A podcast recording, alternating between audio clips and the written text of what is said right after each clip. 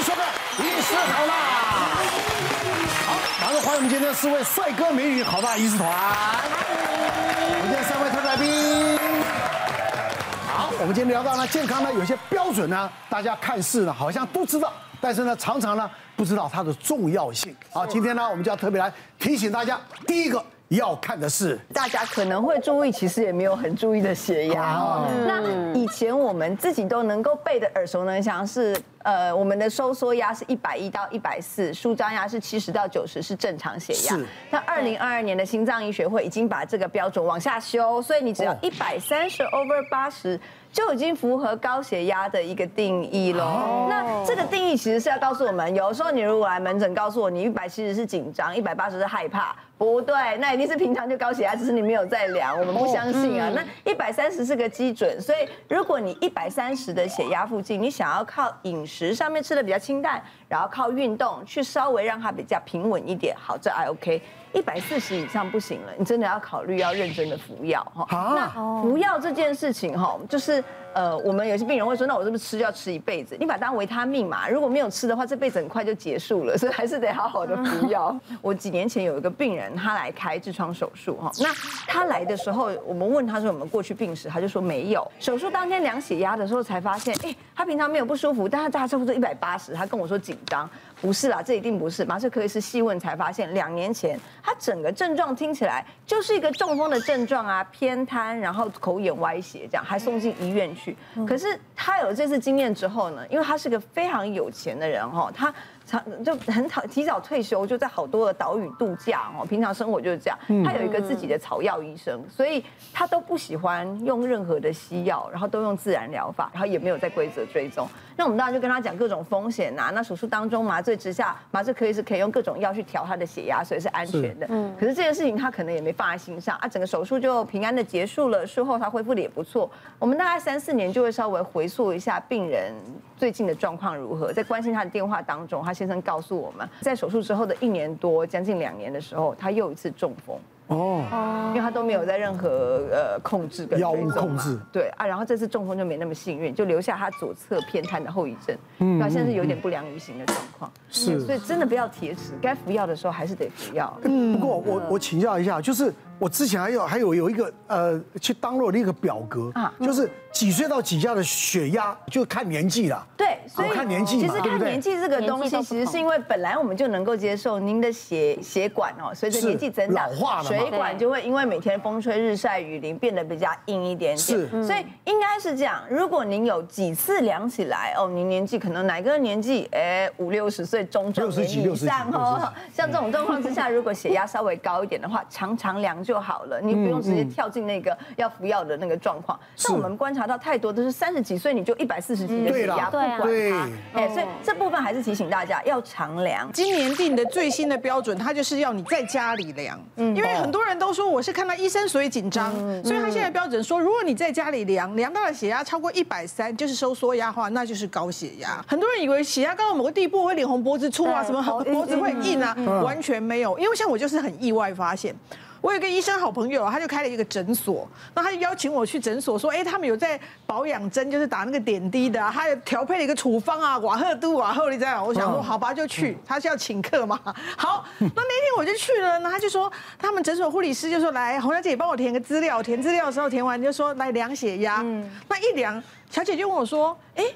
黄姐，你是跑步过来吗？我说我没有啊，我坐计程车到你们门口，很优雅的走路进来。等一下，我再量一次。他再量，他就说。黄姐，那你平常有高血压吗？我说哪有，我明明前年呃前一年的体检都正常。他说，可是我现在量起来，你血压蛮高的哎。我说真的吗？他那时候量已经有一百六十几。哦。我就想啊，说不定是因为我这这几天睡不好，干嘛自己都会找借口啊，困门热啦，心欢乐啊之类。他就说，那这样我建议你哦，你家里有没有血压计？我说没有。他说你买一个血压计，去附近的药局买，然后回家。你如果在家里量还是这样子，你真的就得看看医生。果不其然，在家里量啊，已经是很平缓的环境之下一量，还是都一百五十几。我想说完蛋了，真的很高。对。然后就想说，二话不说就挂了医学中心了。我记得当天印象很深刻，因为叫了我之后，我就量哦，我就先给那护士量，他量量量完之后就说，看着我一眼，你去休息十五分钟，因为他也认为我是跑步去的我就是好去休息十五分钟，再来又量，换一只手，再换一只手量，然后就唉，写在纸条上，然后叫我说好，你拿进去给医生看。我一看那纸条，我当天量到血压是一百八，哇塞，高哎，然后所以那医生我很熟啊，我跟他很熟，我后来给他说。照道理呢，我们其实通常都会跟医病患讲说，你有高血压，我们要从饮食控制，从什么？但你这血压，我们直接开药就好了。所以我就是因为那个时候开始就马上吃，他说，因为你这样的高血压，我们不知道什么时候它突然间跳更高，你可能就会出事。是，但是我要告诉你，我一点感觉都没有。对哦，因为那个血压哦，在你身体慢慢升高，它是个渐进的过程。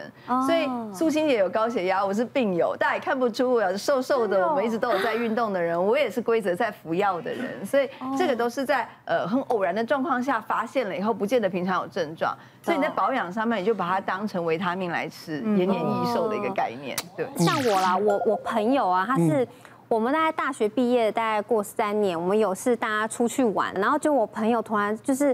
有点发烧，然后说他头很痛不舒服，嗯，我们就送他去急诊，结果急诊就一量，他血压就一百六，嗯嗯嗯，然后我们就有傻眼，就说你血压，因为我们那时候二十几，你不会觉得说二十几的。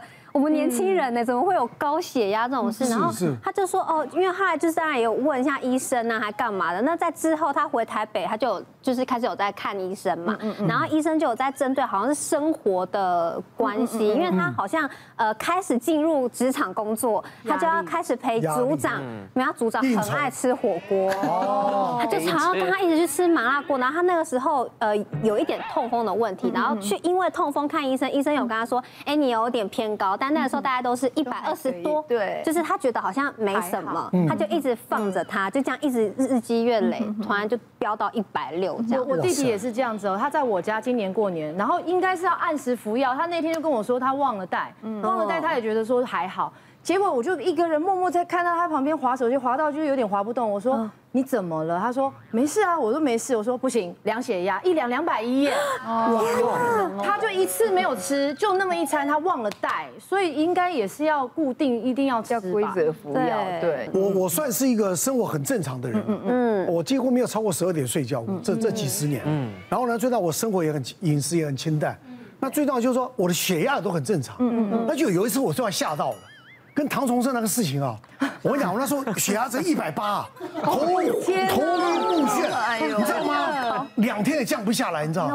我吓到，所以人家说你要做。不要贵根，你知道吗？是，就是说那种那种，所以不要生气哈，真的。不要生气。啊，能不气就不要气，好，完全没气，完全不会生气。我我是觉得要给大家一个正确观念，其实我们最好量血压的时间呐，是大概是早上吃完早餐之后，对，然后你心情最放松的时候，你坐着量，那，你的手跟心脏是一样的高度。那如果有呃吃血压药的人啊，就是在吃药之前量。对，还有奶哥刚刚有。说就是你有看过一个表格吗？年纪越大，我们血压容许值越高。但其实这个观念一直有在修正的啦。其实现在最新的标准是说，八十岁以上的人，如果你没有治疗过高血压的，我们可以放宽到一百五。嗯，哦，上看到一百五，是是八十岁的人。哦，对，那那其他人的我们其实治疗的标准都是，你超过一百四，你就得服药控制。嗯，那当然，你第一次发现高血压，我们可以尝试着我先饮食生活来控制。嗯，但是其实饮食生活或者效果可以很好哦，因为。就其实那个美国有一项大型的研究啊，你只要采用了低盐、高钾、低钠的饮食，那个血压可以降低十五。你这是降低食物，这个的威力相当于你就服用一颗很红的血压药叫麦油，你吃一颗麦油也是降食物，可是你可以吃到清淡的这些饮食，也是可以降食物。那你饮食这些都改善了，你还是超过一百四，那你就吃药吧。这边就有一个个案呢，就跟情绪控制有很大的关系。是，她大概四十几岁一个女性的患者哦，她本身人瘦瘦的哦，然后呢，她完全不知道自己有高血压，她出了一场车祸要进手术房，结果一验才发现哇。他的收缩压居然两百五十，然后舒张压也到一百二十哦，他根本进不了手术室，所以只好先把他拉出来，然后我们先帮他做好药物啦，还有饮食上面的控制。然后呢，他才能慢慢降到一百四十到九十了，我们才敢让他去动手术。是，嗯，他其实工作压力很大，长期的高压加上他情绪很容易焦虑紧张，所以其实情绪影响血压是一个很大的因素。其实他后面呢花很多时间哦，不但是吃药啊，然后再加上饮食，就是控制好之后再搭配运动，他才把血压整个调整下来。嗯，对，而且台湾大概成年人呢，每四个人就有一个就有高血压，可是大多数人并不知道这个状况。嗯，等到他发现的时候哦，他可能已经有高血压确诊了之后，他已经持持续一段时间了，他心血管可能或多或少都有一些变化。哦，那这个我们从饮食上面就要去做好控制。对，怎么样来预防就是血压上面的一个饮食状况哦？就是从德叔饮食。德叔饮食有几个大重点，其实很简单。第一个就是我们。红肉转换成白肉，尤其鱼肉里面有一个很好的脂肪酸 Omega 三哦，它可以帮助我们舒缓、调控这个血压。那如果你是吃素的人，你也可以选亚麻仁油或者是坚果种子类。